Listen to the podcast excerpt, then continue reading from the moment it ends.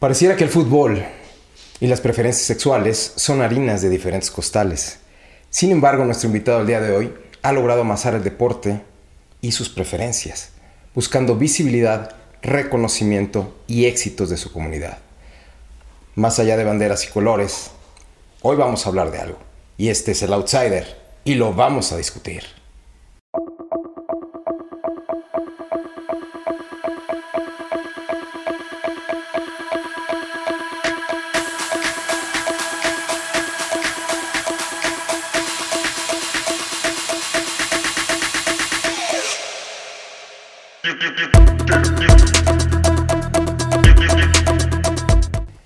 Recibimos con gusto en el Outsider Andoni Bello, uno de los principales promotores del el Trigay, que es la selección nacional LGBT, una persona que es reconocida en su ámbito porque no solamente ha logrado un tercer lugar a nivel mundial, sino también es un personaje que está en varias cosas que hacen que su comunidad sea visible.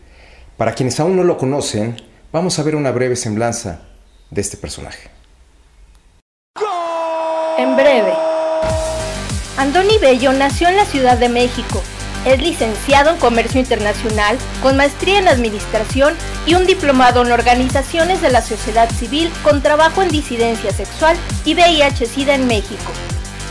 En 2006 fundó la Selección Mexicana de Fútbol de la Diversidad, el Trigay, este proyecto busca, mediante la práctica del fútbol, crear una sociedad libre de discriminación y promover la sexualidad responsable y el respeto a la diversidad sexual y la identidad de género. Como capitán del Trigay, Andoni compitió en distintos torneos como el Campeonato Mundial de la Asociación Internacional de Fútbol Lésbico Gay. En 2008, el equipo ganó la medalla de bronce en el Mundial de Londres. En 2012, el torneo se celebró en la Ciudad de México con el propio Andoni como presidente del comité organizador. Además, desde Triguey ha desarrollado campañas, eventos y talleres de prevención de VIH-Sida y de promoción de los derechos de la comunidad LGBTI+. Actualmente es también actor, director y dramaturgo en el Teatro Queer México. Y con más por contarnos, nos preparamos para conversar en breve con Andoni Bello.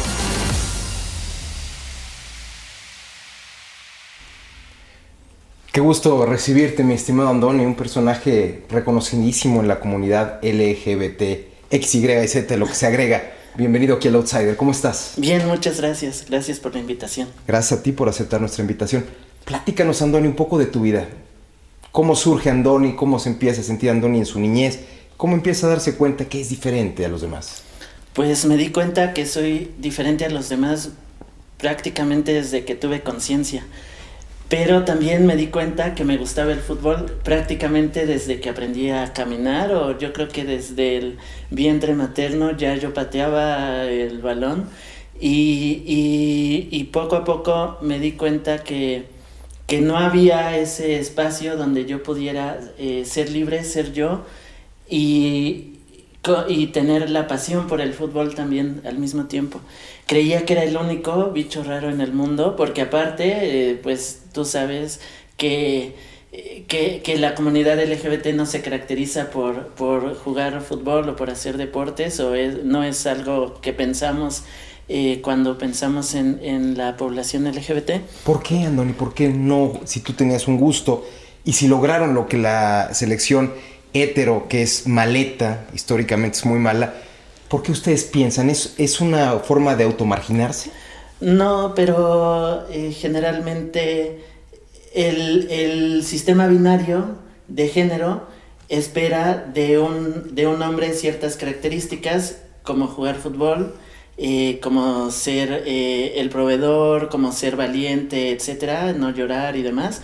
De la mujer espera ciertas características como eh, que le guste el ballet, como que le guste... La gimnasia. Eh, ajá. Y entonces, como este sistema binario piensa que la comunidad, eh, que, la, que la gente gay va a tener las características de mujer, choca con un gay que le guste el fútbol. Tú empiezas a jugar con chavos este, de, chico y empiezas a destacar. ¿Qué Desde sucede? la primaria empecé a jugar yo la verdad nunca fui el mejor jugador, siempre le eché muchas ganas eh, y, siempre eh, busqué representar al país, era el sueño que todos tenemos de niño, jugar fútbol, ser profesional, llegar a la selección y jugar un mundial. Eh, y, en secundaria fue cuando empecé a jugar un poco más en forma con los equipos de la escuela.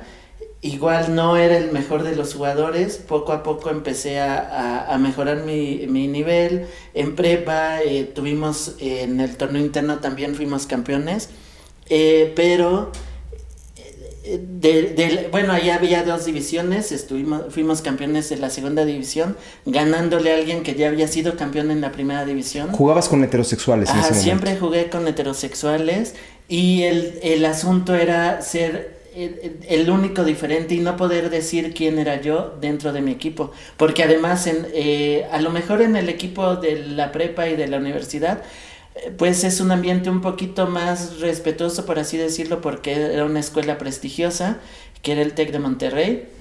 Entonces... ¿Estabas pues, en la selección del TEC? No, en el torneo interno del TEC. Ok. Eh, jugamos con, con, los compañeros. Eh, me tocó que jugaba yo con prácticamente con puros ingenieros y yo jugaba... Además, yo licenciado gay jugando en equipo de ingenieros heterosexuales. Entonces sí era muy, muy este. ¿Bizarro? Sí, para mí. Eh, aunque todos muy, muy amables, muy, muy tranquilo todo el ambiente ahí. Eh, pero cuando jugué en equipos tradicionales más de barrio, por ejemplo en uno en el Rosario, sí me enfrenté a esta situación de no, no te quites, no juegues como niña, este, ponte en la barrera, juega como hombre y todas estas situaciones que el fútbol tradicional tiene. O sea, ¿te empezaron a afectar a ti por tu preferencia sexual? ¿Te empezaron a discriminar? No me identificaron, pero sí notaba que el ambiente era muy machista y misógino y muy y sí muy de no seas puto etcétera. Eh, sí eh, relacionando el ser puto el ser gay con ser mujer.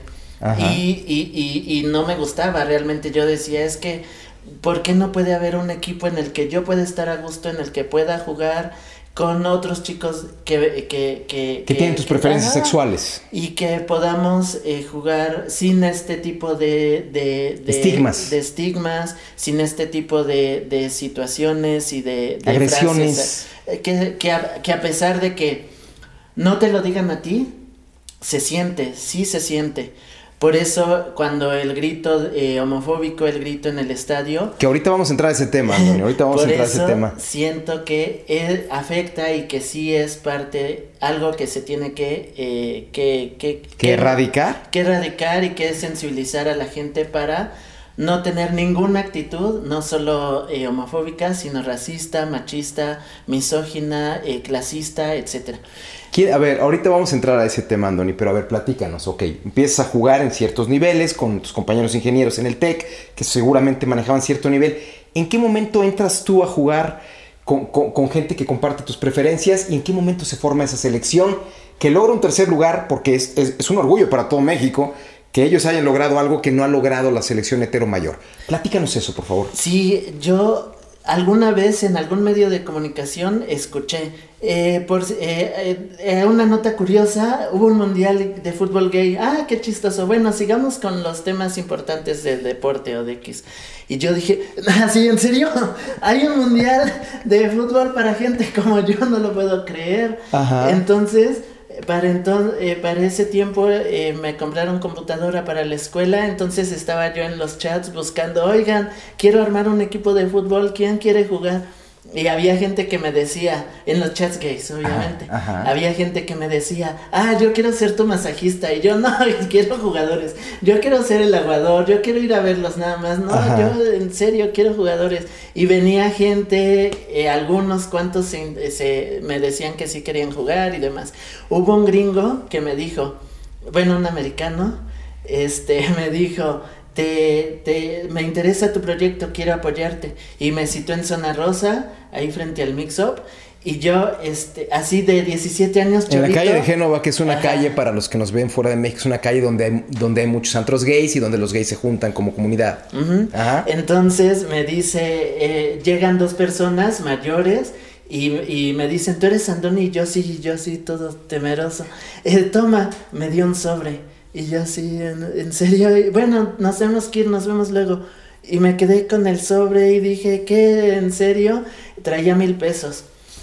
Metí el equipo a competir en Oceanía.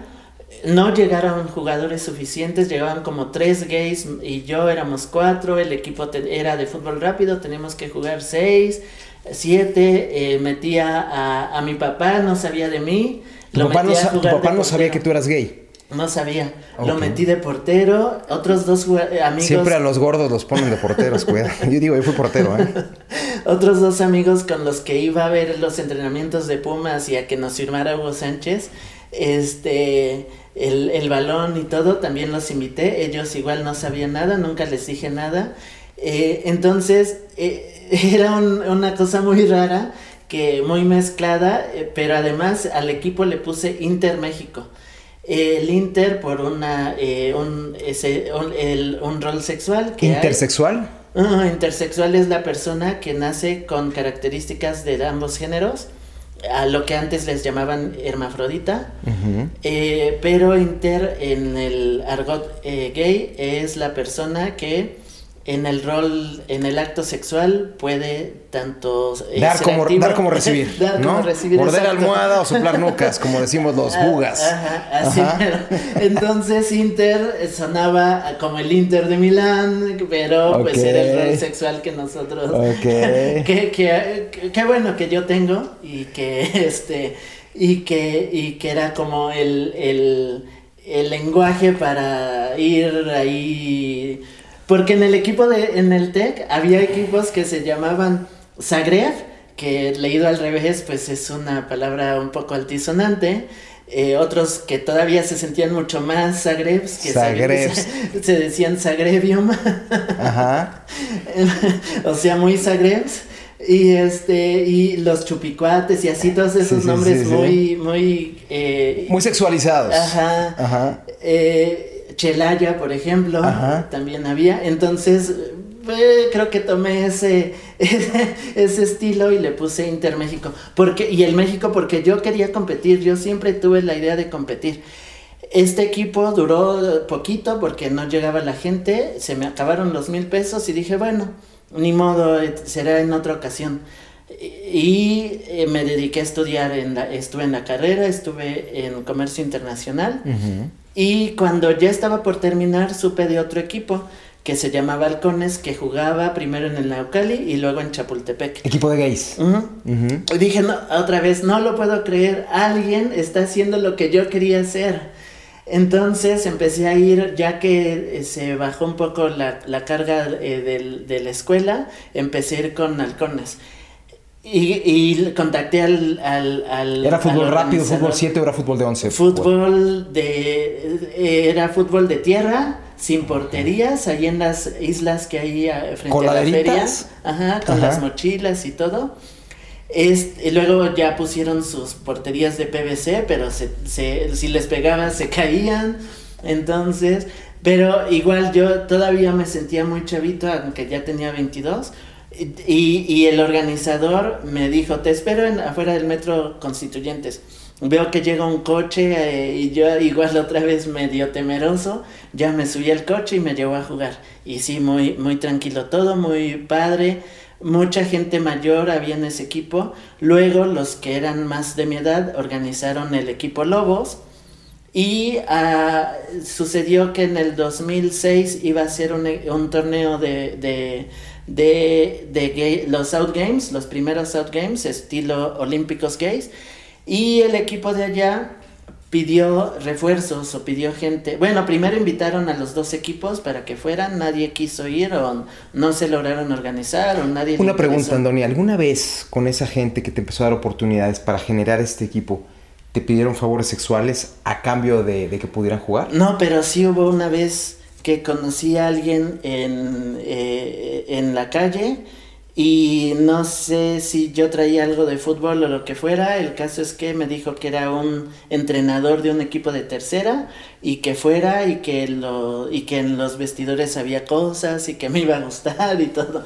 Entonces sé que, que hay situaciones, incluso en los equipos tradicionales. De heterosexuales donde piden dinero para debutar jugadores, eso es muy común en México, creo que también en algunas otras partes del mundo.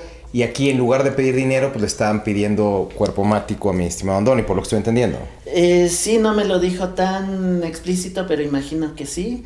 Eh, pero también me pasó algo muy padre ya después, ya cuando había eh, dejado de jugar, y para no olvidarme, mejor lo digo de una vez, este, me invitaron por parte la, del Instituto del Deporte a un curso de fuerzas básicas que dio un español como España había sido campeón mundial, se creía en la gran cosa. El campeón mundial de 2010 de, la selección hetero. Ajá.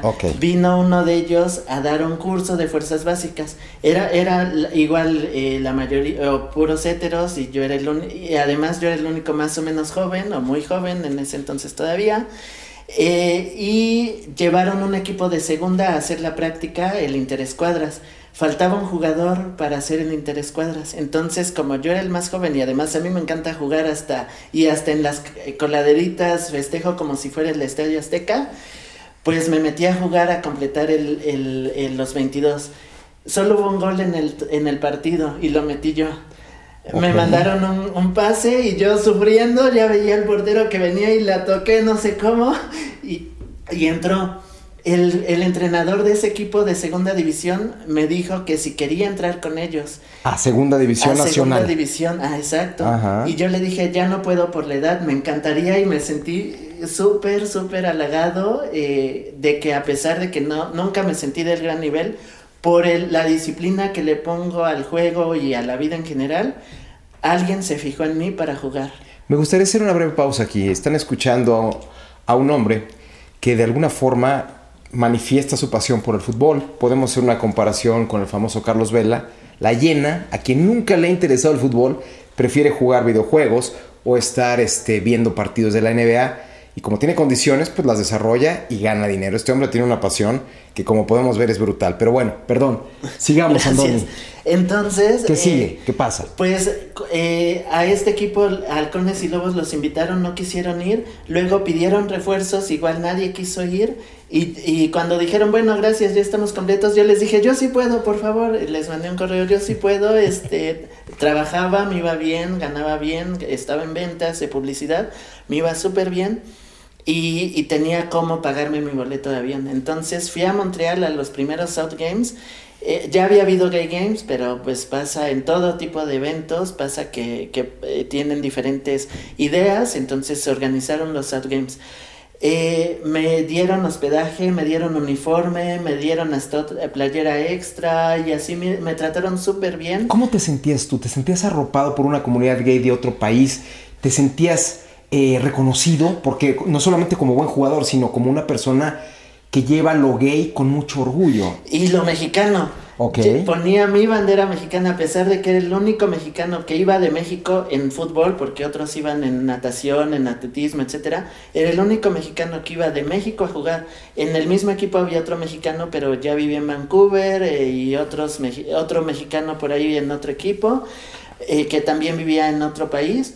Pero yo llevaba mi orgullo mexicano, ponía en algún lugar mi bandera y representaba a mi país, aún jugando con Montreal no metí gol y ahí sí estuve a punto, también estuve frente al portero y también la toqué y pasó a un ladito del poste. En total en torneos metí seis, jugué seis torneos internacionales, metí seis goles, no está tan mal, un gol por, por, partido. Por, torneo. Entonces. Por torneo. Por torneo, sí. En total metí seis en seis torneos. En seis torneos. Le metí dos ¿De qué jugabas, perdón? Yo jugaba de medio, por la banda generalmente izquierda. Este, medio ofensivo. Ajá y eh, muchas veces cobraba tiros libres. De tiros libres metidos. O sea, tienes buen toque. Sí, sí. Y uno, uno, madrugué al belga. Fui más. ¿Qué pasó aquí con Andoni andar bureando? Esto no cualquiera lo puede entender, pero aquí en México se llama albur. Veanlo cómo lo goza. Quiero ver que algún jugador profesional como el tronco este Hernández o alguien goce el fútbol como este hombre. Sí, ¿Qué más eh, eh, cobraron una falta, no sé si fue a mí, pero cobraron una falta en los dineros, eh, en la media luna del área, ahí, ahí cerquita. No me pusieron barrera entonces el portero, no, no me pusieron gente frente al balón. El portero estaba poniendo su barrera y tengo al árbitro aquí, le digo, ¿puedo? Y lo madrugaste. Y dijo, sí, paz. No, no tiré tan eh, pegado al poste, prácticamente el portero estaba acá sí, logró ver que yo iba a tirar, se aventó y pasó cerca del centro y sí fue gol. Y otro, aquí en México, el mundial que organizamos eh, como sede México 2012. Antes de eso, platícanos, ¿cómo llegas a conformar el Tri? ¿Cómo se conforma? Y te permite a ti participar en ese mundial, que a su vez tú también eres organizador. ¿Cómo, Pat? Pues justo en 2006 en Montreal estaban eh, promoviendo el mundial, no, eh, ya no era olímpico, sino solo de fútbol, de la ILFA, o sea, la FIFA Gay. Eh, International Gay and Lesbian Football Association. ¿Esa FIFA gay depende de la FIFA? No, no. Esa parte. No, la FIFA no ha querido reconocerla. Ok, ahorita vamos a hablar de eso porque no ve negocio. Ve negocio en decir no haya homofobia, no haya racismo, porque es mercadotecnia propia, pero no ve negocio en apoyar un proyecto LGBT. Ok, perfecto. Entonces, ¿qué sigue? Entonces, estás de Montreal 2006, ¿qué viene? Y dije, no, yo quiero llevar un equipo mexicano, porque, este, pues, qué padre jugar con Montreal, pero quiero llevar un equipo mexicano. Regresé eh, acá, eh, eso fue en agosto, en septiembre, eh, a fines de agosto, ya era septiembre cuando llegué aquí andaba yo con alguien y le dije, pues, ve, estuvo muy padre cómo fui allá, este, quisiera llevar un equipo mexicano, ¿me ayudas? Y dijo, sí. ¿Andabas tú con alguien, refieres, como pareja? Ajá, sí, O sea, tienes una pareja que, tenía algún cierto tipo de peso para poder ayudarte. No. ah, no, bueno. Era otro tipo de peso con lo que lo ayudaba, pero bueno, ok, ok, ok. Sí. Pero, este, pues siempre el, el apoyo moral es importante. Solo moral, no.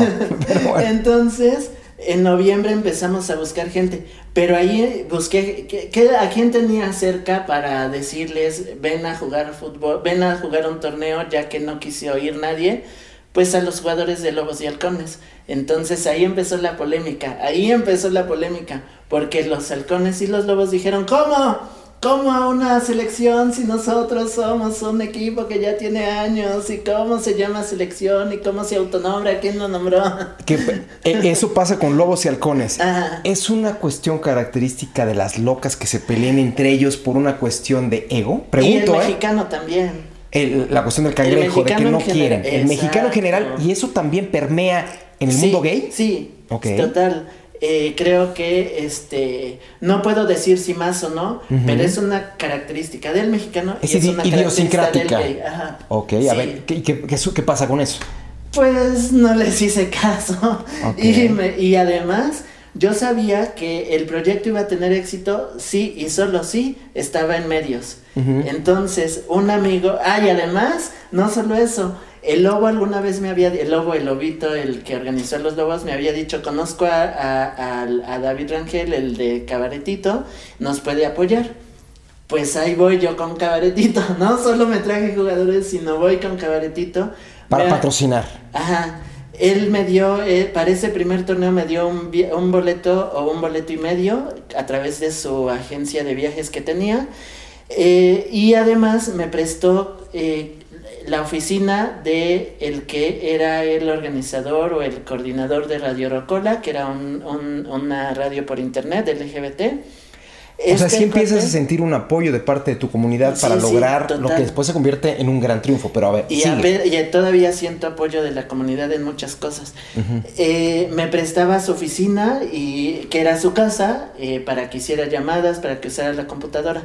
Pues estaba aquí en la Condesa en calle de Colima. Ajá a dos lados, eh, eh, era la casa de Josué Quino, se llama, y le tengo mucho aprecio, de, y además de una organización que se llama Teatro Isida, que también para mí fue, yo creo que un, un ejemplo a seguir, por lo de Teatro Queer de México. Que ahorita vamos a platicar de eh, eso terminando esta cuestión de fútbol. Al lado estaba una escuela y al lado estaba la Federación Mexicana de Fútbol Colima, no sé qué número era. La selección mexicana de fútbol, o sea. La federación. la ajá, federación, exacto. ok. Vi a dos personas de traje, dije, ellos han de ser reporteros. Oigan, eh, tengo un proyecto, quiero llevar un equipo, la selección gay y un equipo gay a jugar el mundial. Me dijeron, sí, me interesa, queremos ir a ver tu, tu entrenamiento. Para entonces, los entrenamientos llegaban igual dos, tres personas, prácticamente vacíos los entrenamientos, a pesar de que había invitado a mucha gente también.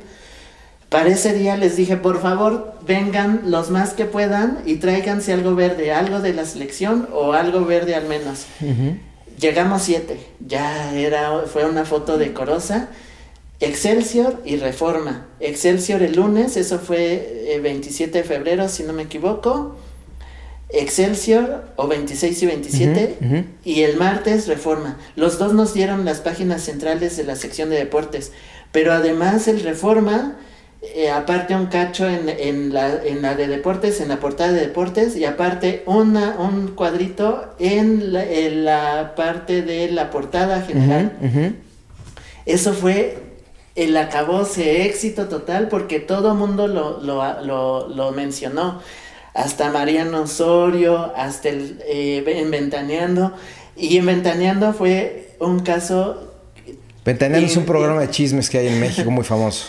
Un caso eh, interesante porque el día que lo comentaron, el señor Bisoño dijo, ay, un equipo gay, jajaja, han de jugar en tacones, jajaja. Pero él es muy gay, ¿no? Sí, Es súper gay, ¿no? Era un gay ya- de closet, ya parece ser salió. que ya ha salido del Ahora closet. ya, pero ok, ese estamos hablando de hace cerca de 15 años, ¿no? Mm, 2007. Sí, sí, exactamente. En ese entonces el señor pues creo que andaba con una Mariana Ochoa, creo. Pero bueno, entonces al año siguiente cuando ya nos apoyó eh, el, un político eh, de, que era de un partido No digas nombres, no digas Sí. azul. Ok. A- azul. Que en México azul es de clarito. derecha. No, no Ah, tan no. de derecha, el Ah, no. otro. Otro azul. Bueno, el no de digas. la maestra. Ah, bueno, ok, ok. Ok, otro movimiento, otra cosa Y el señor político era el, ¿Era el gay? motociclista. No, era- Pero los quiso apoyar por una cuestión que creía en apoyar, eso. sí. Ok, ¿qué sigue? Él nos apoyó nos dio como ocho boletos para ir a Londres 2008. Cuando mencionaron otra vez en Ventaneando, dijo, ¿se acuerdan que hace tiempo les comentamos de una selección gay? Pues ahora van a ir a otro mundial, les de- deseamos mucha suerte. O sea, e- en ese mismo programa cambiamos de, radicalmente de una burla a un apoyo. Un Y lo mismo en medios eh, de- por internet, que es un, un poco más eh, fuerte la situación como en el estadio, que también luego... Porque hay abusos, ¿no? Que ahorita vamos a hablar de eso. En, los me- en, en el internet, como puedes poner tus comentarios anónimos, ponían cosas bien fuertes, bien Excrescencia, rudas. y Ajá, terrible. O sea, de que cómo se les ocurre esos putos, esos jotos, y además que el fútbol debería ser para hombres y mil y un cosas. Al principio era casi plagado de ese tipo de comentarios. Poco a poco empezó a haber gente que decía, ellos sí juegan, ellos sí ganan, ellos sí le echan ganas, ellos eh, No son divas. de- eh, déjenlos jugar, merecen, etcétera. Y se hizo, se hacían eh, eh, hasta debates ahí en la gente. Yo la primera vez, la primera vez que vi un comentario así, me puse así todo loco y empecé a responder. Dije, no, después de dos o tres, dije, no, ya, no, no tiene caso eh, tomar Tú en tenías que demostrar en la cancha tu valía. Exacto, pero después la gente era la que defendía y eso me, me también me llenó Te de- impulsaba. me impulsaba y me, me, me significaba que algo estábamos haciendo, algo estábamos transgrediendo. Estaba representando un país, que es el país de todos, independientemente de nuestros gustos sexuales. Este Andoni y la gente que lo acompañó en el mundial nos representaba a todos. Más A allá de que estemos a favor o en contra, nos representaba. ¿Qué sigue? ¿Qué pasó? Jugamos en Londres. ¿Contra ganamos, eh, pues en Argentina nos fue muy mal. En Argentina ¿Un mundial antes? En el de 2007 nos fue muy mal y yo con los medios decía, pues vamos a hacer, vamos por el campeonato, queremos el campeonato, claro, pero nos enfrentamos a una realidad en el que como equipo amateur que éramos y con e- un equipo en el que con- eh, mezclábamos los que los que no sabían jugar pero tenían dinero para pagarse su boleto de avión, los que sabían jugar y les conseguimos un poco de apoyo. Eh, yo pagué mi boleto para Londres, para Buenos. Aires, Londres, Copenhague y para Alemania, eh, como me mandaron a, con- a- a cubrir una conferencia internacional de SIDA, pues ya me, eh, me pude pasar para allá. Pero yo siempre pagué mis boletos y además ponía de mi bolsa para, para completar cuando faltaba. Pero en 2008 logramos que Kawasi, eh, digo, el político, iba a decir hasta una marca de motos porque siempre le cambia el nombre a todo. Es feliz el, hombre, es feliz. ¿Cuándo han visto que las divas de la selección heterosexual gocen una entrevista como esta? Me da gusto escuchar esto. El político. Ya supimos quién fue el político, sí, sí, sí, sí. No lo digas. ¿Cómo nos apoyó? Este, de todos modos eh, tuvimos que pagar el resto, pero en Londres tuvimos un mejor equipo. Bueno, en Buenos Aires no hacen mucho. ¿Qué pasa en Londres? En, Buenos Aires nos golearon, nos goleó Londres, nos goleó. No, no, Londres, Inglaterra, Inglaterra. Ajá, pero eran, eh, es que muchos. ¿Eran equipos, de ciudades? son de ciudades. Ok, pero digamos que sí. hay ciudades que tienen varios, ajá. ajá.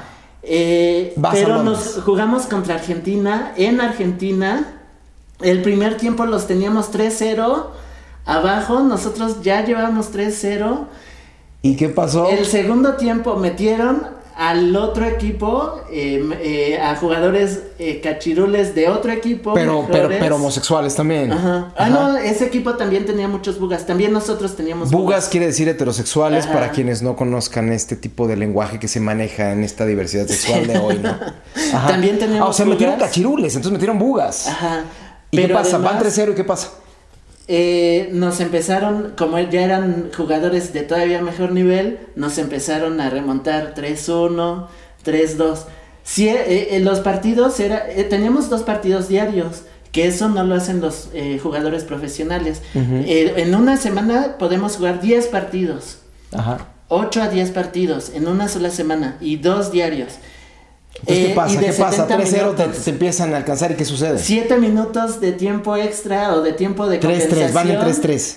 Con 7 minutos más nos dieron la vuelta. ¿Dónde hemos visto eso? Eso también es muy mexicano. O sea, no solo lo sufren los heterosexuales. No, y otra cosa de mexicanos, en octavos ya de segunda división, porque como no calificamos para las medallas primeras, eh, nos pusimos, eh, competimos para las segundas medallas. El equipo era de Los Ángeles pero él se hizo perder, le gustaba hacerse perder cuando era divisiones juntas. ¿Por qué? ¿Le gustaba ser pasivo en el fútbol? Para ganar en, en, segunda división, para hacerlo más fácil. Ajá. Empatamos a uno, nos fuimos a penales y nuestro entrenador, que era Buga, falló su penalti.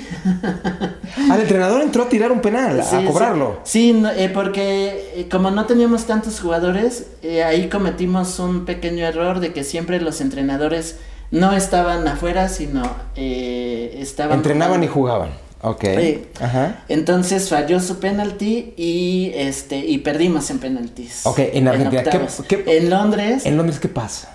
Eh, nos inscribimos en segunda desde inicio, jugamos con... Eh, el, nivel es muy eh, distinto. dispar, sí. hay equipos que solo van a, convivir, a disfrutar y no tienen tanto nivel competitivo y nosotros los goleamos. ¿Van a convivir, disfrutar, disfrutar significa ir a ligar? También, sí. También van a ligar, A disfrutar de jugar y a disfrutar de ligar. Ajá. Y hay equipos hasta semiprofesionales. El, el equipo más importante a nivel mundial LGBT se llama Stonewall. Juega en la, eh, eh, lo que sería División 11 de Inglaterra, porque ahí hay tantas divisiones. Sí, claro, se nació el fútbol. Exacto. Entonces ellos juegan semiprofesional. Como ahora hay un equipo que se llama Mushes, que tiene la parte eh, recreativa LGBT y la parte más de, como de bugas, pero conscientes, que están en tercera. ¿Bugas conscientes? ¿Qué quiere decir con bugas conscientes, por favor? Pues que ya están... A ver, presta, acábate eso y ahorita nos lo van a servir por acá. Pero a ver, ¿qué son bugas conscientes? Por, por, favor, producción, que si nos ayudan con esto. que son más sensibles al... A, tu movimiento. Son, más tolerantes, eso quieres decir. Que, y que saben que, que la, la diversidad también incluye a los heterosexuales. Claro. Porque... Qué bueno que lo dices, porque de eso vamos a hablar en un momento. Pero a ver, síguenos platicando. Entonces, este, en Londres llegamos hasta, ganamos bronce en segunda Pero a ver, platícanos, ¿por qué, porque eso de alguna manera es, tiene que, es una historia, es una historia de éxito. ¿Contra quién juegan? ¿Cómo van ganando? De una manera muy breve, ¿cómo llegan al tercer a lugar? Londres, a, uno de Stonewall también. Muchísimas gracias. acá para nuestro querido amigo. Salud. Salud, aquí yo tengo un mezcalito. Muy Salud, bien. Andoni, por lo que estás eh, platicando, de veras. Esta es una historia de éxito, escuchen bien. Le Ajá. ganamos a Londres, le ganamos a varios, varios de Inglaterra. A London Titans, que por ahí tengo su playera. Ajá. A Birmingham le ganamos. A- a- ahí este me tocó que luego nos hacemos fotos en, con los otros equipos también, como casi no pasa en la FIFA, solo cuando hay alguna cosa política, como Irán con Estados Unidos. Pero nosotros casi siempre lo hacemos. Entonces me tocaron los dos que más me gustaron a mi lado. Que te gusta, ah, que te Sí. gustaron Y uno me físicamente. dio su playera así. Ah, ¿y, solo quedó en playera o también quedó Mm. short? Ay, solo la playera, sí. Este señor ya está sí. salivando, ¿eh? ok. Sí me ha tocado, sí. sí. Ajá, ¿y qué pasó? Este, con, no me acuerdo ni contra quién nos tocó. No se acuerda contra quién le tocó, pero sí contra quién se tomó la foto. Ah. Fíjense de eso, ¿eh? Sí, sí, sí. Sí, también pasó que varios, eh, algunos de los jugadores fueron más a, a ligar que a jugar.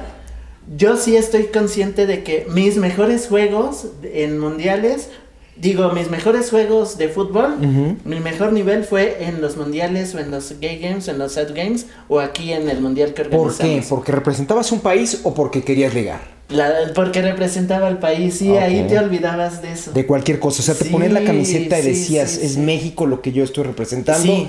Y además, si yo gano y logro una medalla de la que ahorita nos vas a enseñar, estoy demostrando que no- yo tengo el mismo nivel que cualquier Y buga. me desespero en el estadio, realmente me desespero cuando veo a los Pumas que no le echan ganas o a la selección mayor que no le echa ganas. ¿Tú le vas a los Pumas? Sí. Y bueno, pues por ahí un saludo a uno que le va a los Pumas, que es cuate mío. me desespero horrible porque digo, yo le echaba todo, dejaba todo en la cancha y no es posible que lleguen a- apenas, ni se acercan al área y ya están mandando un centro a ver quién lo... ¿Tú crees que hay más vergüenza profesional en el fútbol gay que en el fútbol hetero? Y, y no es profesional porque éramos amateurs, pero es amateurs, vergüenza, ve- eh, vergüenza nacional, orgullo nacional, Ajá. sí, totalmente, totalmente. Llegas a, llegas a semifinales. Porque incluso en, en torneos LGBT ha habido eh, chicas trans que me llegan a golpes bien fuertes. ¿Y por qué te llegarán esas chicas trans que llegan a gol? Porque no son chicas, son hombres que le pegan. Porque, ¿Por qué? Porque se, eh, luego hay rencillas también, como dices. Que de eso vamos a tener en- que hablar también un poco, ¿no? Porque ese LGBT, XYZ y lo que se vaya acumulando a lo largo de la semana, y lo digo porque seguimos sin encontrar, que ahorita vamos a platicar, seguimos sin encontrar qué está sucediendo, y por eso es que invitamos a Andoni, es, ¿qué sucede? Hay mucho, hay mucho recelo, hay mucho coraje en la comunidad LGBT. En todo. Sí existe, bueno, eso claro, Sí. pero en su comunidad, y no quiero hacer una diferencia que pueda sonar ofensiva. Hay también ahí lo mismo que encontramos en el mundo normal, que tampoco es normal porque todos somos parte de un mismo mundo. Hay eso. Sí, sí hay. eh, ¿Hay celo? Hay, hay, hay, hay mucho. Por ejemplo, eh, los equipos que ahorita están jugando y que están yendo a torneos, nadie ha logrado lo que el Lo que ustedes lograron. Hubo una medalla, pero la mayoría eran extranjeros en un equipo en el Lobos. Pero dicen que son los únicos que han hecho, son los únicos que cuando Trigue hizo hizo sin apoyo porque no había apoyo. Incluso aquí en el mundial nos voltearon la, la, la, eh, nos, nos boicotearon todos. Los equipos de aquí no quisieron jugarlo porque creyeron ¿Equipos que de iba a aquí ser- que gays? O sea, estamos yo- encontrando un problema muy parecido al que existe en el fútbol nacional en diferentes divisiones. Sí. Envidias, odios, corajes, que eso también es una cuestión de idiosincrasia nacional. ¿Qué sucedió?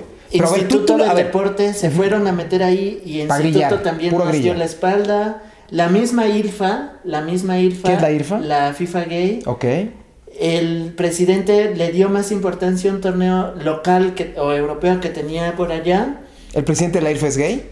Sí, todo, todo. el- Entonces a lo mejor se estaba comiendo, lo digo con todo respeto, Eh, a alguien alguien de del otro, de, de por allá, claro, exacto. Sí, o, o- o tenía sus intereses, cualquier interés por allá, pero todo mundo nos dio la espalda para organizar aquí. Fue un éxito haber organizado el mundial, haber hecho el mundial porque pudo haberse Pero cancelado. ok, te quedas en tercer lugar, cómo te reciben aquí en México antes de pasar al 2012. ¿Cómo te reciben aquí en México cuando llegas?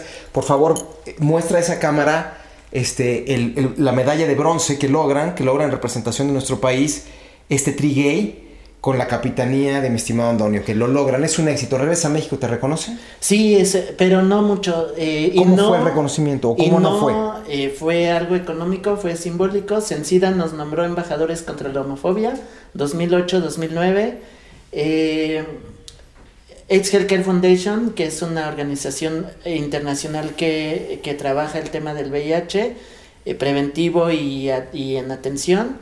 Eh, ellos nos nombraron también como parte de su campaña de sus condones Love, que es eh, una marca que dan gratuita aquí en México. Para evitar enfermedades de transmisión sexual, que son a la que son más proclives, proclives los gays, ¿no? Sin que esto suene homofóbico, ¿no? Sí, somos todos, pero sí la mayor incidencia es en gays y más todavía en personas trans, en mujeres trans. Sí. Eh, entonces, eh, y ellos sí nos dieron un boleto de avión para el 2009. Entonces, eh, fue un poquito, e incluso ese mismo, esa misma rencilla o ese mismo celo también se dio en el ámbito del activismo LGBT. Yo me di cuenta que el mismo activismo y el tema del VIH era un nido de tiburones en los que todo mundo quería recurso eh, y, en, y el mismo tema del SIDA parece que es algo que nadie quiere que se termine porque todos tienen eh, farmacéuticas, organizaciones. O sea, es una cuestión más de recursos, es una cuestión más de, de, buscar el aparador, de buscar los reflectores. ¿Existe en, en, en, esto un sentimiento neurótico, un sentimentalismo neurótico entre los trans contra los, contra los gays? Quiero, quiero, quiero platicarlo porque aquí nos están viendo muchas personas a quienes yo quiero de alguna manera introducir en el mundo LGBT que no conocemos muchos como bugas. Porque, porque hay, muchas leyendas urbanas. Si existe un sentimiento neurótico en que se pegan entre ustedes mismos. De hecho, mi tesis de maestría, que estoy estudiando la maestría en Desarrollo Social, Gestión y Desarrollo Social en la Universidad de Guadalajara, no me he ido, bueno, he tomado algunas clases allá, pero por la pandemia prácticamente todo lo tomé desde acá. Eh, mi tesis es sobre la inclusión laboral de personas trans. Resulta que, eh, breve, yo veo que yo como gay tuve la oportunidad de entrar gracias a que estudié y que en mi familia eh, no tuve una familia tan homofóbica. cuando se dieron cuenta no me corrieron, este, me siguieron pagando mis estudios, logré terminar mis estudios, logré entrar a una escuela, digo, a un trabajo y a buenos trabajos. Eh, y también caí, lo que sea. Si me pongo un traje, llego y nadie me pregunta mi orientación. A lo mejor pueden preguntar si soy soltero o casado y puedo decir soltero y empezarán a sospechar. Pero voy de traje y no se nota gran cosa. Performo el género como dice eh, Judith Butler y lo, lo, puedo más o menos... Judith Butler es una pensadora que ha manejado mucho estas cuestiones que tienen que ver con identidad de género. Entonces, sí, eh, el, el, tema es que quienes podemos performar el género y pasar eh, por heterosexuales, lo, podemos entrar a un trabajo y aún así siendo gays, ya hay eh, empresas que tienen grupos de diversidad. Pero muchas veces quienes tenemos esa oportunidad somos gays o lesbianas heteronormados, que, más, que, que, que que nos casamos incluso entre nuestro eh, eh, con, con, alguien de nuestro mismo sexo, pero seguimos teniendo los mismos patrones, incluso binarios de la sociedad. ¿Eso está mal, tener patrones binarios? Sí, no. ¿Por qué sí y por qué no? Porque, porque la sexualidad no es binaria, eh, es una gama de, de, de, de, posibilidades. Pero hay solo dos sexos. Hay solo dos sexos y diferentes tipos de gays, creo yo, por una cuestión natural. Porque hay intersexuales y diferentes tipos de intersexualidad. También hay diferentes tipos de hombres. El hombre, el Ken y la Barbie no es la norma, es la excepción. ¿Por qué es la excepción? Porque ¿cuántas, cuántas personas como Ken encuentras en, en la calle? Pero te refieres Tú a sí físico. te pareces a Ken, pero... quiere convencerme, quiere doblarme. No va a doblarme porque soy buga. No, porque aparte no es mi, no es mi prototipo, no es mi tipo. No soy su tipo, ya me dijo, parezco que no le gusta el músculo. Ok, está bien, está bien. De hecho, de hecho en la... Fíjense cómo me pega por dos lados, debería ser boxeador, ¿eh? En la conferencia que fui Ay, un parecía idol coreano, él era nacido en, en Estados Unidos, pero con, con rasgos coreanos y con ascendencia coreana. Ajá. Yo estaba, yo babeaba, toda la semana me la pasé tras de él. Así es que... ¿Y te lo eh, planchaste o no? ¿Te lo planchaste o no? No pude con él. Hubo otra cosa con alguien más, sí. Pero a ver, regresemos a la Pero- cuestión binaria. Yo, so- yo soy un defensor a ultranza, incluso te he de ser franco, que yo desafié una poderosa máquina este, de propaganda y trataron de silenciarme en medios por un problema que tuve con un gay, que no es gay, es una loca, pero bueno, eso ya no tiene razón de ser. Yo sigo creyendo que sexos hay dos. No, Sexo y diferentes sí, tipos de gays hay los que y tú de, quieras. Y de heterosexuales y de todos. Yo pienso, mi, mi postura y es que la sexualidad, eh, nos dijeron, hay solo hombre y hay solo mujer y nos dimos cuenta que hay intersexuales y que hay diferentes tipos de, de corporalidad. Entonces, se- esta regla se, se difuminó. Nos dijeron hay heterosexual y, y- y homosexual y nos encontramos que también hay una gama. Hay eh, identidad de género acá y acá. Pero esas son construcciones culturales, porque estás hablando de, con todo respeto lo digo, Andoni, porque te Sí, respeto sí. por todo lo que... Estás hablando, creo, con todo, eh, desde un hedonismo. Yo hablo del sexo antes del placer como una cuestión de perpetuación de la especie.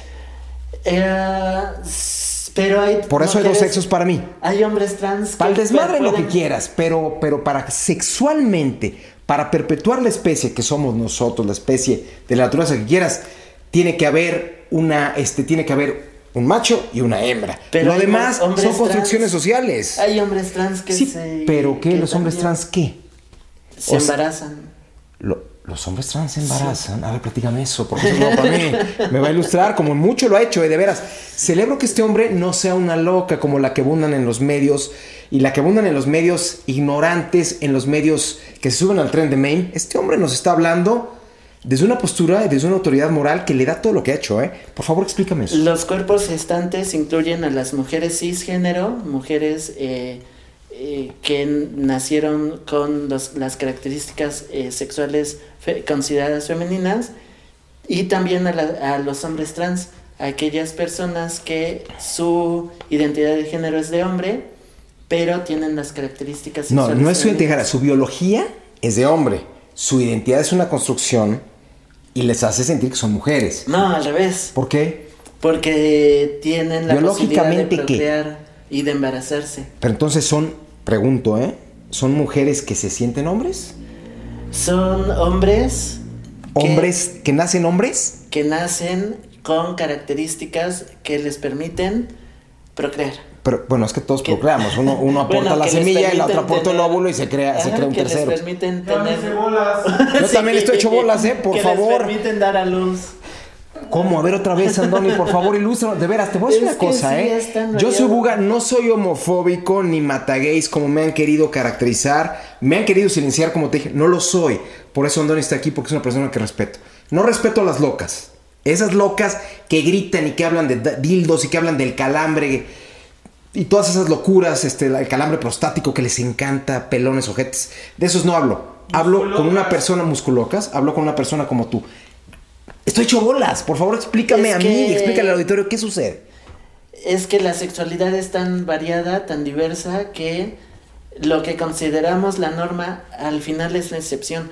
Considero que en esta La norma, esfera- estás hablando que la norma es una construcción social. Social, un ajá. contrato. Sí, sí, no, sí. no biológico, no Exacto, natural. sí. Ok, es un orden natural acá y es un orden humano por acá. De tantas, eh, de tantas reglas que pusimos o de tantas humanas. dimensiones, siento que la sexualidad es una esfera en la que nos podemos colocar, e incluso no, no permanentemente, en un momento nos colocamos en una parte de esa esfera y a lo mejor hasta estamos más cerca eh, de, de nuestra sexualidad, alguien heterosexual conmigo, que, que, con, que con una persona que, que es homosexual igual que yo. Por, por las diferentes construcciones que hay, por las Construcciones sociales. De- desde la perspectiva de Andoni, que respeto, insisto, lo suyo es una cuestión de construcción cultural. Que puede o no puede ser moda, puede o no ser main, pero él está convencido. Y él, dentro del rango que le corresponde representar, lo ha hecho bien. Que yo no esté de acuerdo con él no implica que yo sea homofóbico, ni transfóbico, ni mucho menos. Ojo con eso, señores. Ojo con eso. Yo lo dije hace tiempo en un programa de radio, unos muy buenos amigos míos, que a lo único que nos están llevando a todos a convertirnos en una masa amorfa que no piense y solamente consuma. Pero respeto, eh, o sea, yo respeto lo que está diciendo Andoni, porque tiene esa autoridad moral que acabo de referir anteriormente. No te entiendo mucho. ¿Por qué? Porque a lo mejor yo estoy deformado, deformado en la academia, no lo sé por mi forma de ser, ya me dijo Ken, puta, este brother se ganó una comida porque no soy ningún Ken. ¿Quién pompó? Es que hace rato le dije, por favor, dije eso porque me sintiera hecho mal. No, no va por ahí. Pero bueno, te voy a hacer una pregunta que es la pregunta que deberíamos hacernos todos los seres humanos. Con lo que tú eres y con lo que has logrado, ¿eres feliz? Claro. Platícanos. Me siento que, que sí, me siento satisfecho, siento que me falta mucho por hacer tengo muchas cosas que quiero eh, expresar y por eso dejé un poco el fútbol. El fútbol eh, está padre jugarlo, me encanta jugarlo, pero sentía ganas de expresarme. Y la forma de expresarme la empecé con una adaptación que hice de una obra de teatro. Esta obra la conocí hace mucho, justo con el Lobito, que eh, se llama El Tercer Fausto de Salvador Novo. Salvador Novo para Tiene que ver algo con Fausto de Goethe. Salvador Novo es, un, es un dramaturgo gay.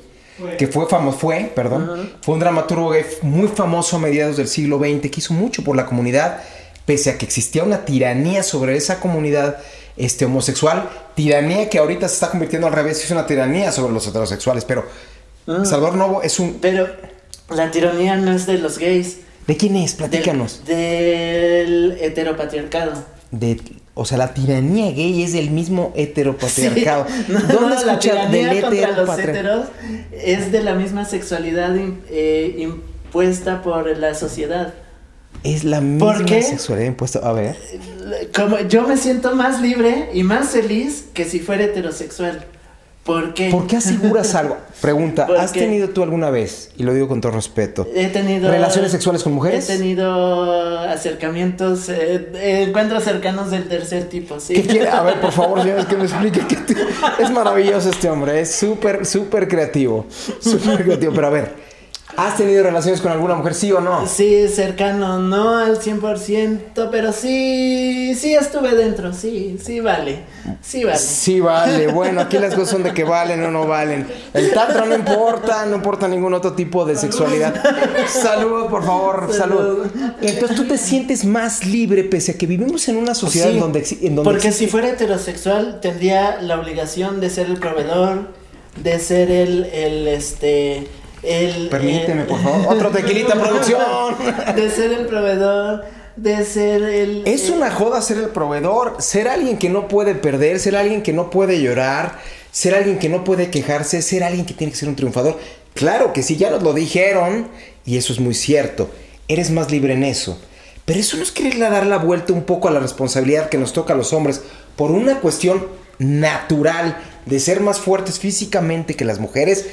Ojo con lo que estoy diciendo. No quiero convertirme en misógino, ni en homofóbico, ni en nada por el estilo. Los hombres en este momento heterosexuales, blancos, este, no disminuidos, somos el, mal a combatir, que creo que es una cuestión muy injusta. Sí, lo que dices es cierto. Nosotros sabemos una presión, los heterosexuales, que no tienen los gays. Pero también ustedes tienen una presión en una sociedad que no termina de aceptarlos.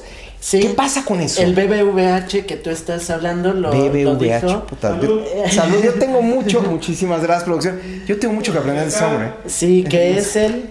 Eh, por favor, bueno, a ver, rellénenme aquí mi mezcalito porque de veras yo aprendo mucho. Celebro que este hombre sea una mente abierta, no un loco, no una loca, no una persona que afecta a su misma comunidad, como ustedes saben que pasa. Escúchenlo, por favor, porque yo estoy aprendiendo mucho de él. El BBVH es el blanco. Eh, ¿Blanco?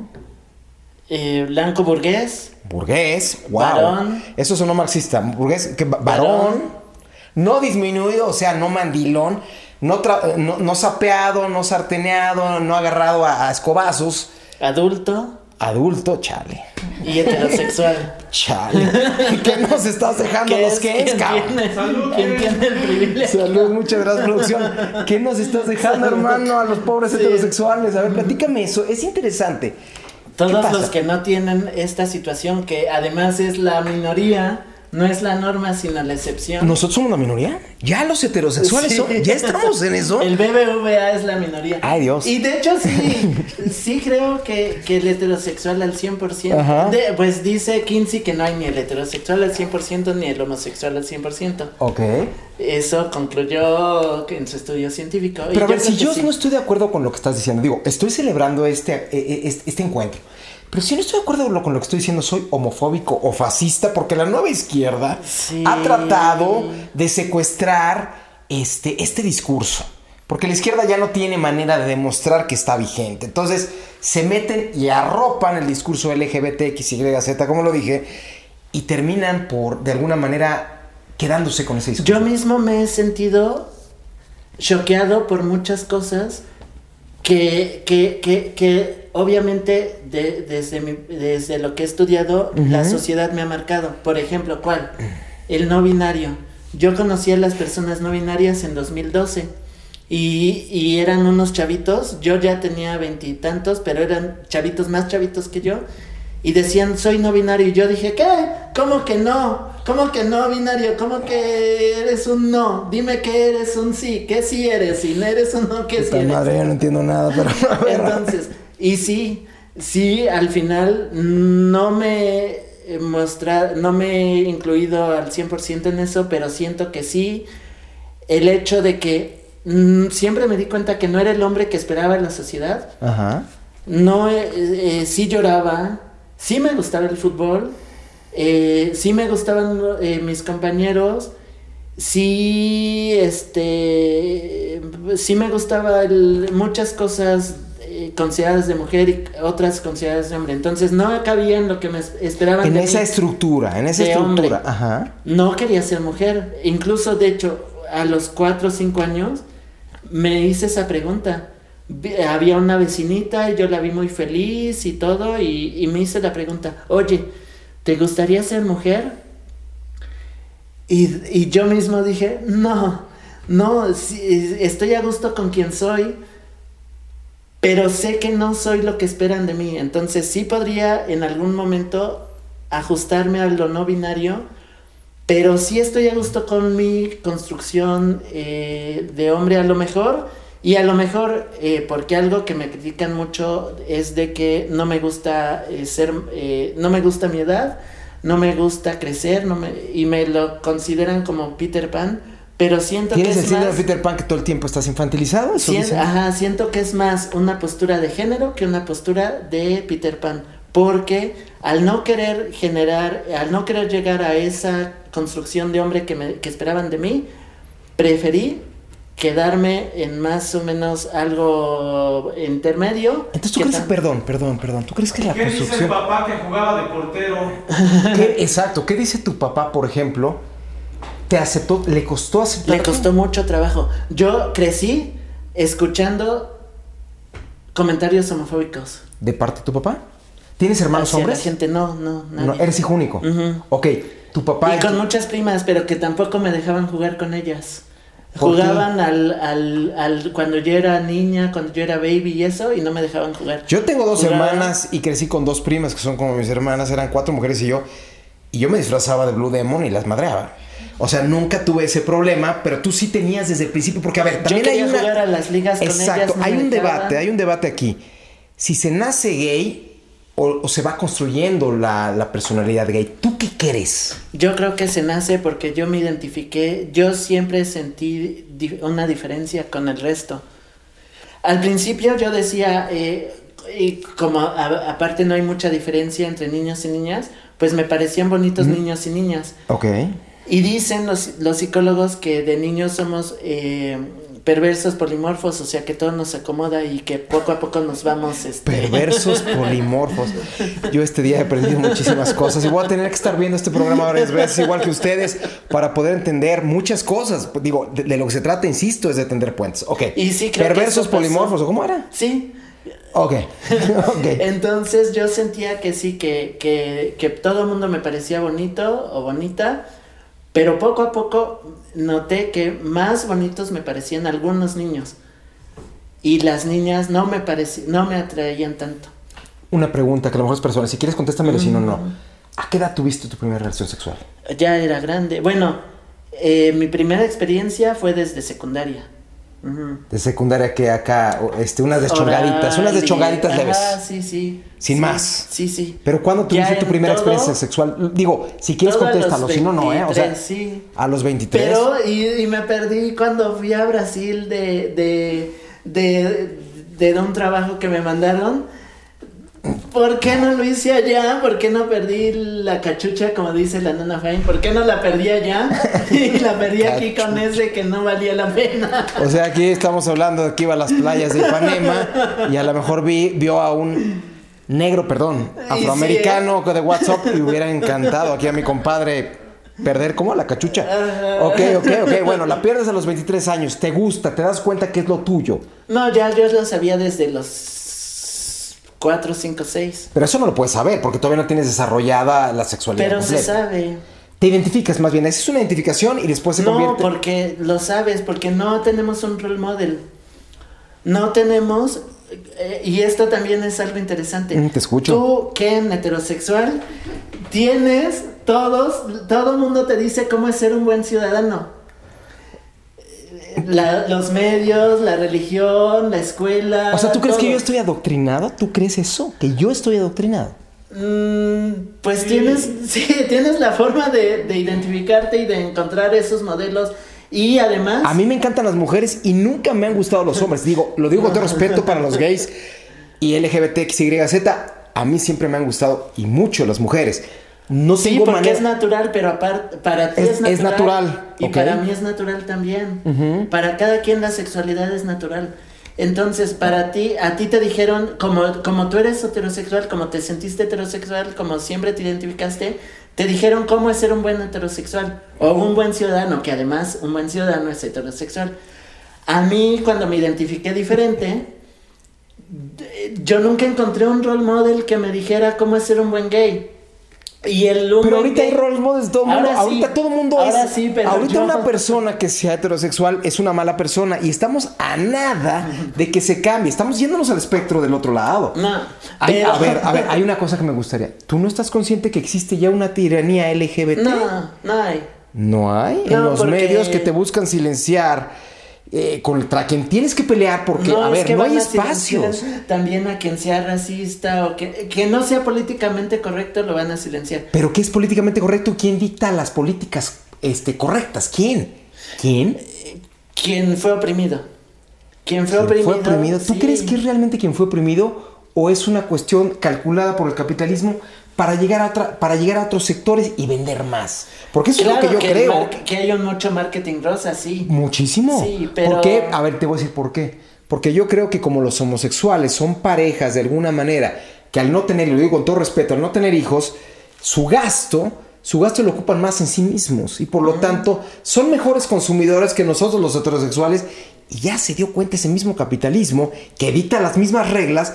¿Para qué? Para que los gays ahorita estén en este, en este lugar de la pirámide y a los que somos heterosexuales, si emitimos una opinión distinta a la que tienen, no tú, ¿eh? La mayoría de, de- esta tiranía en la que yo sí creo, LGBT, seamos acallados. O sea, yo sí lo creo. No. Porque yo, te voy a decir una cosa, yo en este momento he sido víctima porque me buscaron silenciar. Me buscaron silenciar por un problema que tuve en un momento que se convirtió en trending topic contra una persona que ni siquiera estaba preparada para discutir sobre eso, ni yo tampoco, pero yo de alguna manera di mis argumentos en los que creo la otra persona era la típica loca. Si me explico, tú me estás dando tus argumentos, pero a ver, yo sí creo que hay una tiranía LGBT porque tú me dices que no. Porque al fin, sí hay una tiranía LGBT, pero Ojo. contra el LGBT. Porque Una hay, LGBT contra sí, LGBT. hay A ver. una, hay una brecha, y ya te lo comenté, hay una brecha de los gays nice y los gays no nice.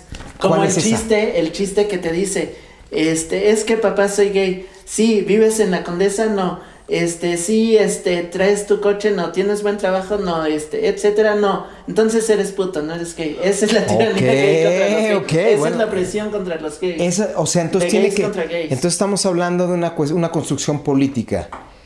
De ser, tener o parecer, que es el grave problema que tenemos como humanidad. Antes ser era ser para ser, después ya lo hemos platicado, era ser para tener y ahora es ser para parecer. Nos está hablando aquí Andoni de algo que es muy interesante y de ver que en- entre los mismos gay, entre los mismos gays hay ese tipo de clasismo. es que somos Es clasistas clasismo. como mexicanos. Pero no solo como mexicano, yo también lo he visto que en varias partes del mundo, yo he tenido la oportunidad por trabajo de viajar a muchos lados, y he visto que efectivamente hay el gay que llega vestido como, como dandy y, y- y al que se le recibe, ¿por qué? Porque tiene un poder económico.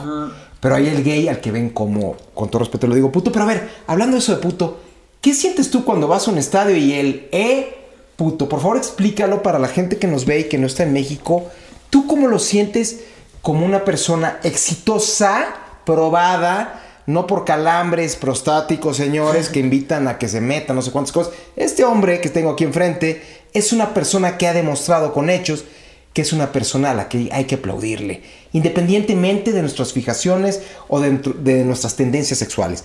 ¿Tú cómo ves eso?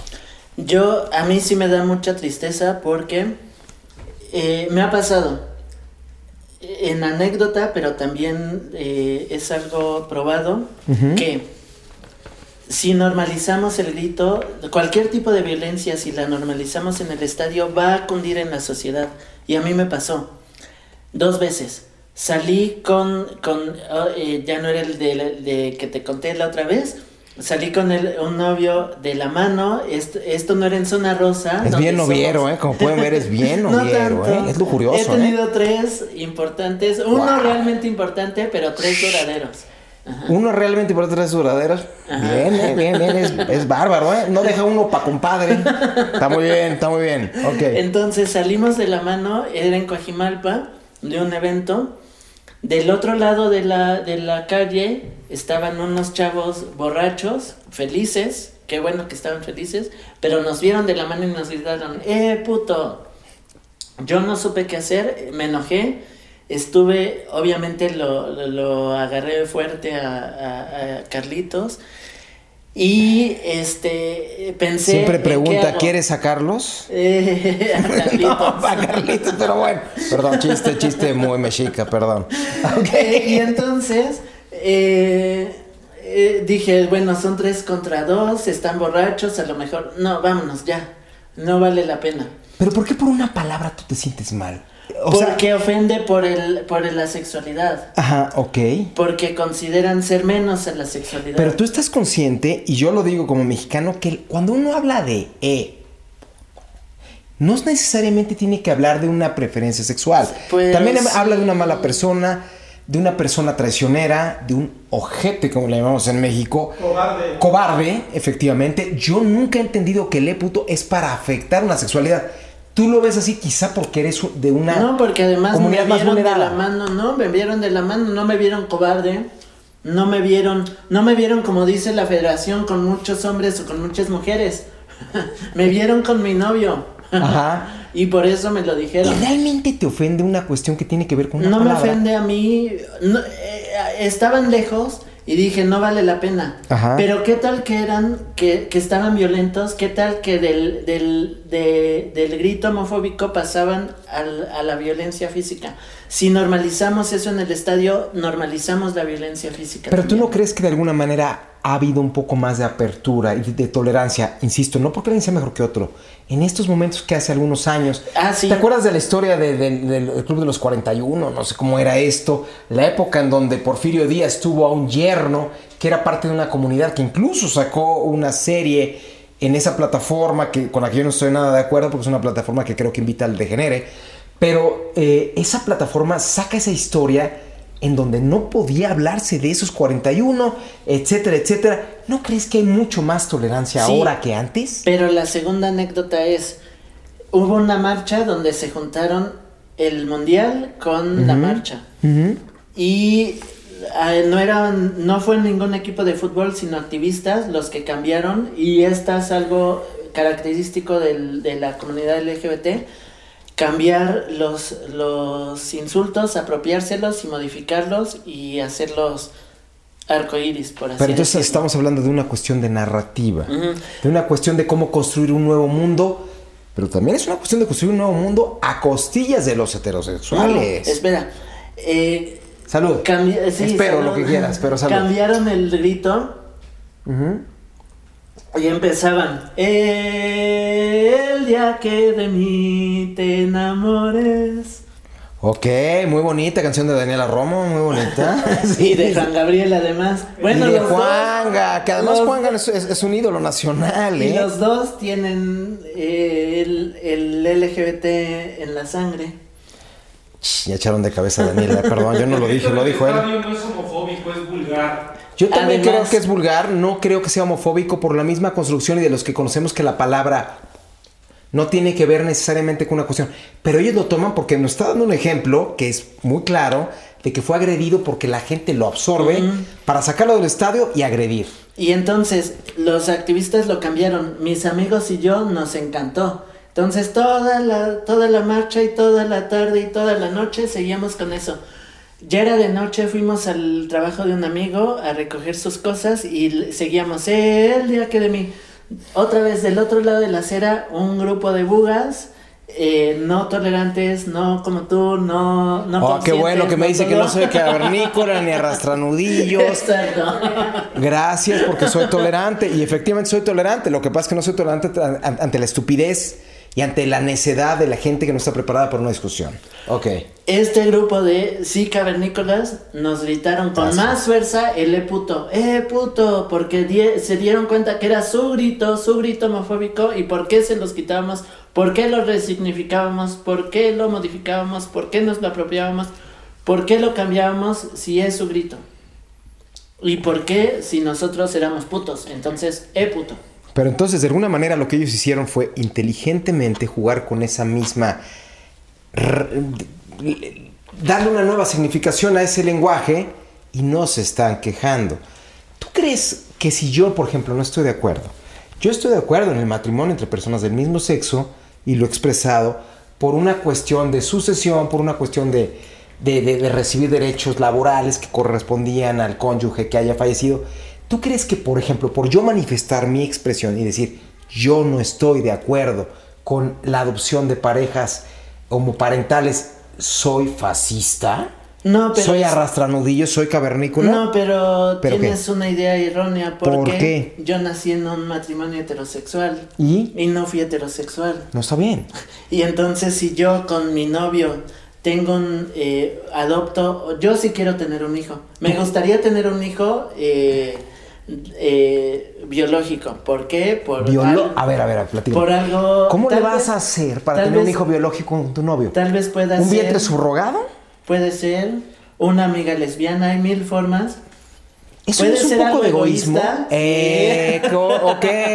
Estamos llegando a un acuerdo. Es algo egoísta. Ajá. La mujer lesbiana, o como quieran ustedes llamar, yo Pero la- puede tener cuatro personas a su, a su, eh, que van a ver por la persona. Pero hay una cosa que también es cierta, y lo digo con todo respeto, Andoni. Entre las parejas homosexuales hay más separaciones que entre las parejas heterosexuales. Yo No tendría quiero- que tener una pareja. muy muy estable. est- yo tendría que ser estable económicamente, que no lo soy ahorita. Ajá. Por eso no he, no he pensado en tener un hijo hoy. Pero, me tú- encantaría tener, ¿por qué? Ajá. Por Porque egoísmo, ya de alguna manera lo Una aceptaste. parte del egoísmo, creo que todos somos Ojo. egoístas al tener un hijo. Ojo con lo que está diciendo este hombre que tiene una autoridad moral que no tienen otros para, para tratar de destruir un, un discurso. Ok. Creo que todos podemos tener algo de egoísmo al ser padres o madres, porque queremos dejar algo en el mundo, porque queremos, pero también ese mismo egoísmo se convierte en un en un en una generosidad o en algo justo de dejar una algo bueno en el mundo, alguien a quien puedas construir con valores que no recibiste. Con, con amor, que, que yo sí recibí, sí recibí el amor de mis padres, no el amor de todo el mundo, pero sí el de mis padres, eh, y, que, y que además sí pueda quedarse con lo que uno está construyendo, porque ni modo que se lo quede eh, mi, una tía me, me, decía, cuidado con las, a los 18 años, cuidado con las lagartonas. Pues en este caso fue el lagartón, pues que no se lo quede el lagartón, que se lo quede el hijo. Oye, oye, y ese lagartón sí te desgració ni más. Eh, hubo eh, el primero, el que te conté, sí era un lagartón de lo peor. El Carlitos fue el mejor y no te contaré el otro. Ese de quieres sacarlos va a ser histórico porque aquí lo está reconociendo mi estimado Andoni. Mm. Andoni, tú me decías que si eres una persona feliz, has hecho muchísimo por tu comunidad. Es realmente plausible y lo digo y lo celebro como buga porque mucha gente sabe efectivamente que yo regreso a los medios por una cuestión, por una polémica. Yo celebro lo que tú estás diciendo, yo celebro que seas tolerante, lo que la mayoría de la gente no es tolerante por complejos, por cuestiones de problemas psiquiátricos, por comodidad, por cobardía. Tú nos estás dando una lección ilustrada, tú nos estás demostrando que sí se puede convivir. La comunidad LGBT que tiene muchos problemas, lo está reconociendo con la comunidad hetero para lograr que tengamos un entendimiento humano. No, no, ni siquiera como país ese entendimiento humano en donde se respeten las formas, en donde si yo no pienso lo mismo que tú, no necesariamente soy un agresor, en donde si tú piensas diferente a mí, no eres un agresor hacia mí. Yo creo que por ahí es donde nos tenemos que ir. Tú tienes algo, Andoni, autoridad moral. Lo he dicho varias veces, pero la tiene, por lo que has ganado, por lo que has hecho, por lo que quieres hacer a través del teatro. Platícanos de lo que quieres hacer a través del Justo hice esta adaptación de Salvador Novo que sí tiene que ver, él la adaptó a, Fausto de Goethe. De Goethe, sí, sí, sí. Él, este, en este caso de Salvador Novo, igual un chico se enamora, pero de su mejor amigo y contacta al diablo. Yo dije, yo dije, no quiero un diablo porque no es pastorela. Metí el tema trans y el VIH. Y al diablo lo puse como las personas que están ahí con las chicas trans o con las personas trans, chicos, chicas trans. ¿Ellos son Mefistófeles, los trans? No, el, el psicólogo, el doctor y el abogado. Porque eran antes de que fuera. El abogado, ¿qué traes contra los abogados? Antes de que fuera algo administrativo, le sacaban una de lana a las personas trans. Una de lana. ¿Por qué? Para que pudieran por fin tener su identidad acorde a, lo que eran ellas. ¿Qué opinas que en este momento hay dos representantes en la Cámara de Diputados, que son Salma Luébano y María Clemente, no recuerdo el apellido, que entre ellos traen un problema tremendo, se están matando entre ellos mismos. Entonces, eso en lugar de ayudar a la comunidad trans, demuestra que tienen una especie de neurosis que está afectando esa representación. ¿Qué opinas de estas dos personas? Debería haber más personas trans. Sí, son personas que han tenido muchas dificultades. Pero ellos han generado las dificultades, lo hemos visto todos. Ellos son personas que son más intolerantes que los mismos heterosexuales. Ellos agreden. Estas dos personas que yo me refiero, estos diputades, si quieren llamarle así, agredieron a una diputada en su momento y creo que no se vale. ¿Por qué si entre ellos son dos? Se tiran tanto? ¿Por qué tanto odio entre Salma Luébano y María Clemente? Porque hay, Clemente García. María Clemente García. También hay o Pedro, no sé cómo se llama. Eso a lo mejor es algo eh, yo no lo puedo decir porque no soy mujer, pero mi mamá lo ha dicho, entre mujeres en vez de apoyarnos nos ¿Metemos el pie? Ok, y pero ¿qué sucede con eso? Estamos hablando y entre, de entre gays y entre mexicanos, sí. Pero a ver, es un estamos hablando de un segundo poder, que es el poder legislativo. ¿Qué me, les está ayudando o está perjudicando a la comunidad? En general, la gente política se pelea mucho, entonces a la comunidad nos va a ayudar lo que haga la comunidad. Y por ejemplo, en el teatro, eh, generé este proyecto de teatro queer de México para expresarme. Tengo varias propuestas próximas. Una de ellas es algo que nos apoyaron, en, nos van a apoyar de... Eh, de una organización en Europa a hacer unos materiales audiovisuales sobre el grito homofóbico, nuestra postura, que es lo que ya te platiqué, el, de, el de la homofobia o el de que nosotros pensamos que por qué yo me indigno, yo, y es postura personal, pero yo me indigno si le tiran un plátano a Samuel Eto'o. Me indigno por racismo. si le gritan, eh, no seas mujer, no seas vieja en el estadio. Me indigno si dices no seas indio cuando le decían Hugo Sánchez, por ejemplo. En el Atlético de Madrid. me indigno cuando afectan a alguien que, no, que a lo mejor yo no represento a, a esa población. ¿Por qué el resto de la sociedad no se indigna cuando me afectan a mí? Eso es lo que espero yo también. Que no diga la federación, es que son solo unos cuantos los que se sienten agredidos. No, que no seamos unos cuantos, que seamos todos. Que seamos todos, que nos sentamos agredidos si hay gritos racistas, clasistas, misóginos o homofóbicos. Buscar esa, e, e, e, esa empatía humana, es lo que, por lo que vamos todos. Tengo una propuesta sobre la zona rosa. Quiero que la zona rosa sea eh, un lugar eh, reconocido como de diversidad y no haya. Pero podemos entrar los heteros. Los heteros vamos a poder entrar con nuestras familias sin ningún problema. ¿Dónde vamos a poder ver eso que mencionas? Eh, pronto tendremos en, Teatro Queer más actividades. Ahorita estoy, gracias a, lo que hemos hecho en Teatro Queer, entré a Pilares, al programa Pilares, dando un taller de teatro social. También daremos cuentacuentos. Hemos hecho cuentos para niños, cuentos eh, de, la literatura universal. Eh, a mí me interesa que no solo generar material para LGBT, sino para todos, generar valores. Los valores que Trigay era y, seguirá siendo Teatro Queer de México es triunfo, respeto e inclusión. Es lo que yo quiero dar al mundo. Ustedes están viendo que este hombre está dando una lección en donde de lo que se trata es de construir consensos, de construir una sociedad incluyente para todos, no, no en donde se imponga una dictadura de ninguna naturaleza, por lo que celebro que Andoni Bello, una persona que ha demostrado eh, nos ha venido eh, de alguna forma a explicar cuál es eh, su narrativa, cuál es su ejemplo, y por lo que tengo muchísimo que agradecerte, Andoni. Gracias por haber estado aquí en el Outsider. Es un gusto, de veras. Para mí me sumo, me sumo a lo que Andoni este, ha expresado. Los invito a que nos sigan en nuestras redes sociales, arroba el Outsider Podcast.